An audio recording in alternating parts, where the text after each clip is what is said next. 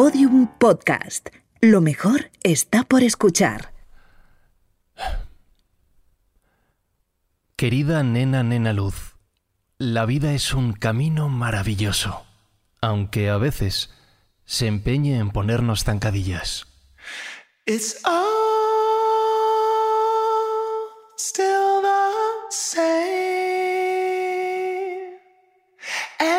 Everything's untouched, but forever changed.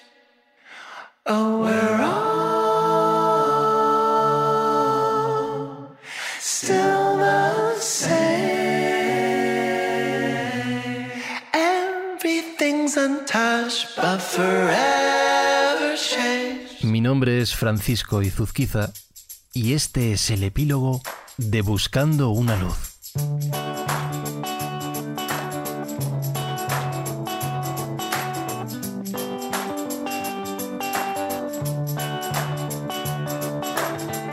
No sé bien por dónde empezar esta carta.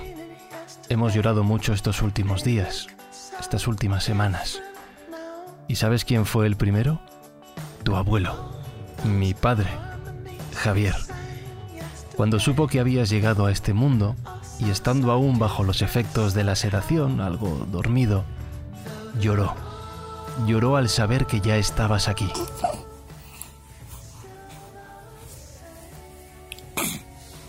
Cuando leas o escuches esta carta, ya serás diferente.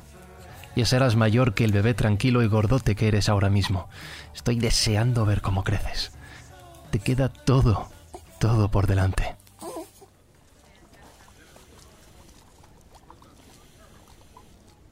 A tu abuelo le quedaba mucho por delante también. Además de lo que le faltase en la UCI y después en planta, calculábamos que podía enfrentarse a un año de rehabilitación tras salir del hospital. Pero sus perspectivas eran razonablemente buenas.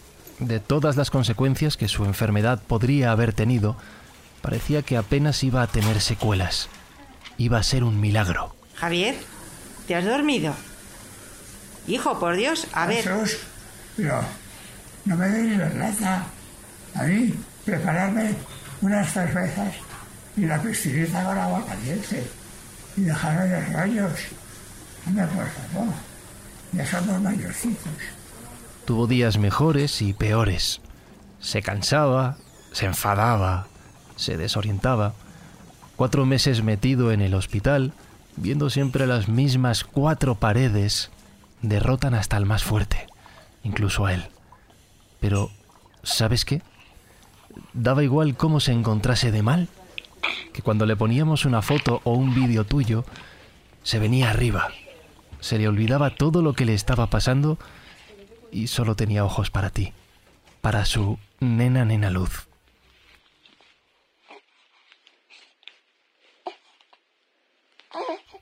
Ya he contado antes que tu abuelo era muy feliz con las pequeñas cosas de la vida. Yo me preguntaba si seguiría siendo igual después de dos meses en coma, y nada cambió en él. Cuando recuperó el olfato, pedía que le pusiéramos colonia cada ratito, diciendo Me encanta, me encanta, me encanta, cuando empezaba a olerla.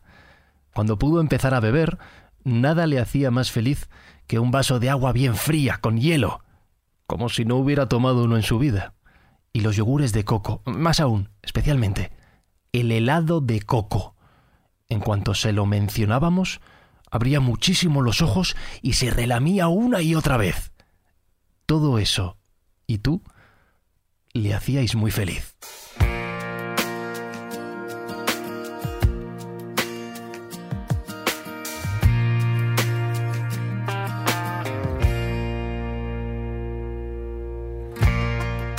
También le hizo feliz escuchar este relato, este podcast. Pónmelo de las manos, me decía. Lo escuchaba una y otra vez, intentando comprender todo lo que había pasado durante su ausencia, y lo resumía siempre con la misma frase. Es una película de terror. Le encantó verse en los periódicos que se hicieron eco de su historia. Preguntaba, entre bromas, qué había dicho la prensa hoy sobre él, y, y se maravilló al saber que los pacientes que recibían el alta en la UCI después de mucho tiempo, como su caso, salían en el telediario entre aplausos de los sanitarios que les habían cuidado. Cuando lo supo y le pregunté si él quería salir, sus ojos se abrieron como platos y dijo, sí, sí, sí, sí, sí, sí, sí, sí, sí, sí, sí. Ese, ese puntito vanidoso yo no lo conocía, pero se lo había ganado con creces.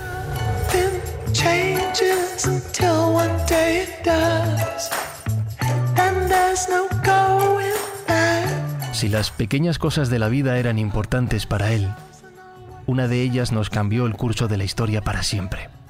Nosotros ya hablábamos con él de su próxima salida a planta, de su recuperación, cuando llegó una infección en la vesícula biliar. Dime una cosa, Luz. ¿Sabes tú dónde está la vesícula? Ya.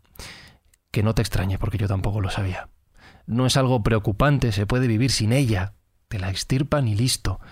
A él le daba mucho miedo. Pero es que a tu abuelo nunca le habían operado antes. No era para tanto.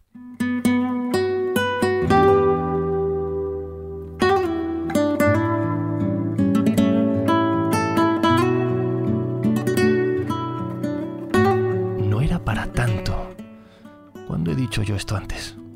Me equivoqué entonces. Y me volví a equivocar con esto.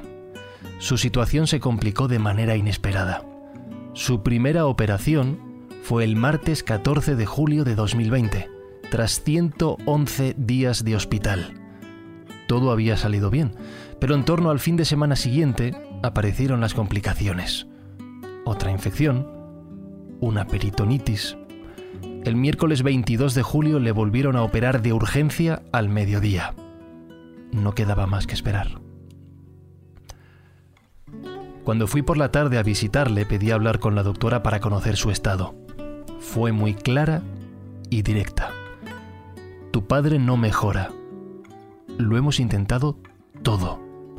Antibióticos, diálisis, respirador, oxígeno al 100%, todo. Y no remonta. No hay más que hacer. Será cuestión de horas. No iba a haber milagro.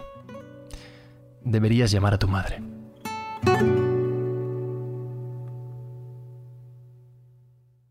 Querida Luz, a partir de ese momento confundo los recuerdos, las horas y los días.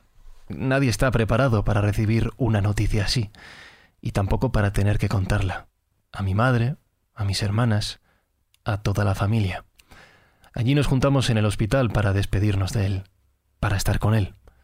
De nuevo, una vez más, los médicos se portaron maravillosamente acompañándonos y apoyándonos en todo momento, pendientes de nosotros y de cualquier cosa que pudiéramos necesitar. Yo solo quería darme una ducha, así que me fui a casa para volver después y estar allí con mi madre durante la noche. No le íbamos a dejar ni un segundo solo.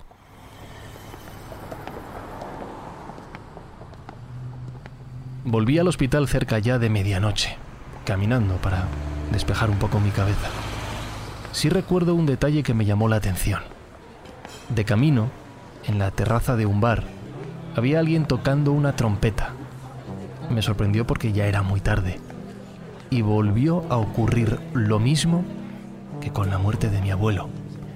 Pareció que alguien había escogido la canción a propósito. Estaba tocando My Way de Frank Sinatra. Curiosamente, el cantante favorito de mi abuelo. And now the end is near, and so I face the final curtain. My Junto a él en la habitación de la UCI, allí pasamos la noche mi madre y yo, sin saber bien qué hacer, cómo reaccionar, cómo estar allí. Yo me dormía por momentos, pero no quería irme de allí. No podía irme de allí. Estuvimos hablando y llorando toda la noche sobre cómo había sido la vida con él y sobre cómo sería a partir de entonces. De la suerte que habíamos tenido y de lo que le íbamos a echar de menos. Y de cómo peleaba, de cómo intentaba aferrarse a la vida. Nos ha dado una lección increíble porque, por si no lo sabías, Javier era una persona increíble. Querida Luz, tu abuelo se marchó tranquilo, dormido, apagándose lentamente, acompañado hasta el último momento. hasta cerca de las 10 de la mañana del 23 de julio de 2020, hasta que su corazón dejó de latir después de 120 días de hospital. Y por supuesto, como no podía ser de otra manera, se marchó escuchando música, escuchando country, ya sabes, escuchando a Jim Reeves.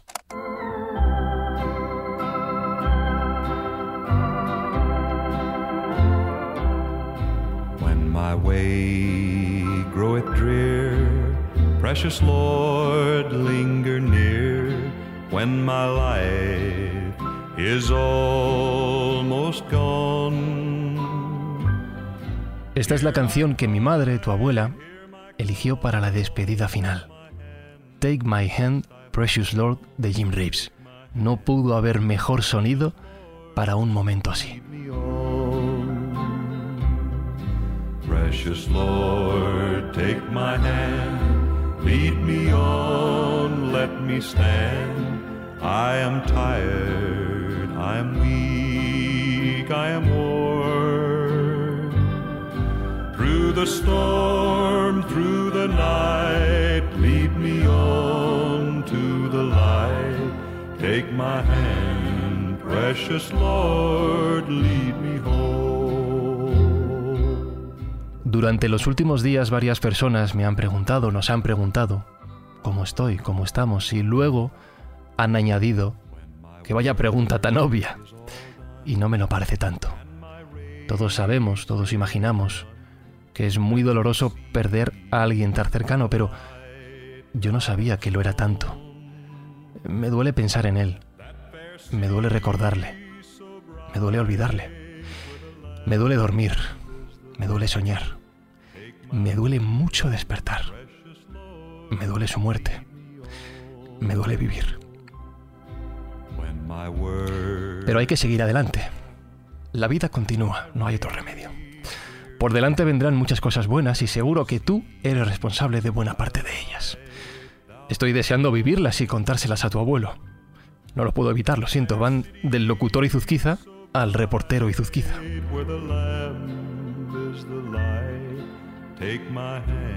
Querida Luz, tu abuelo era un tipo genial que estaba deseando verte. Te habría encantado conocerle de verdad, pero tienes mucha gente maravillosa alrededor cuidando de ti y a él allá donde esté vigilando que no te pase nada. Ojalá admires y quieras tanto a tus padres como yo admiro y quiero a los míos.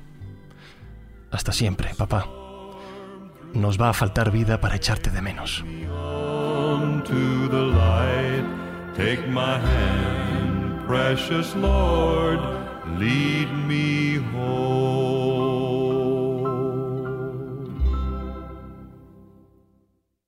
Abuelo luchó hasta el último minuto para quedarse con nosotros.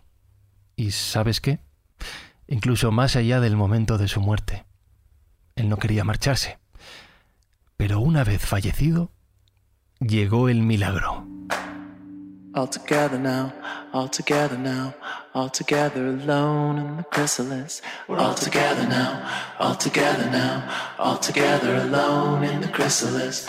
Después del entierro puse la noticia de su marcha en redes sociales, porque hay mucha gente que ha conocido a tu abuelo por este podcast, y conté públicamente la ilusión que le hacía salir entre aplausos en el telediario. Y ocurrió la magia. Miles de personas leyeron el mensaje y comenzaron a aplaudirle en la distancia, con sus mensajes en Internet. Miles de personas. Imagínatelo. Familiares, amigos, conocidos y gente que no le había visto nunca. Todos aplaudiendo por él. Desde todas partes del mundo.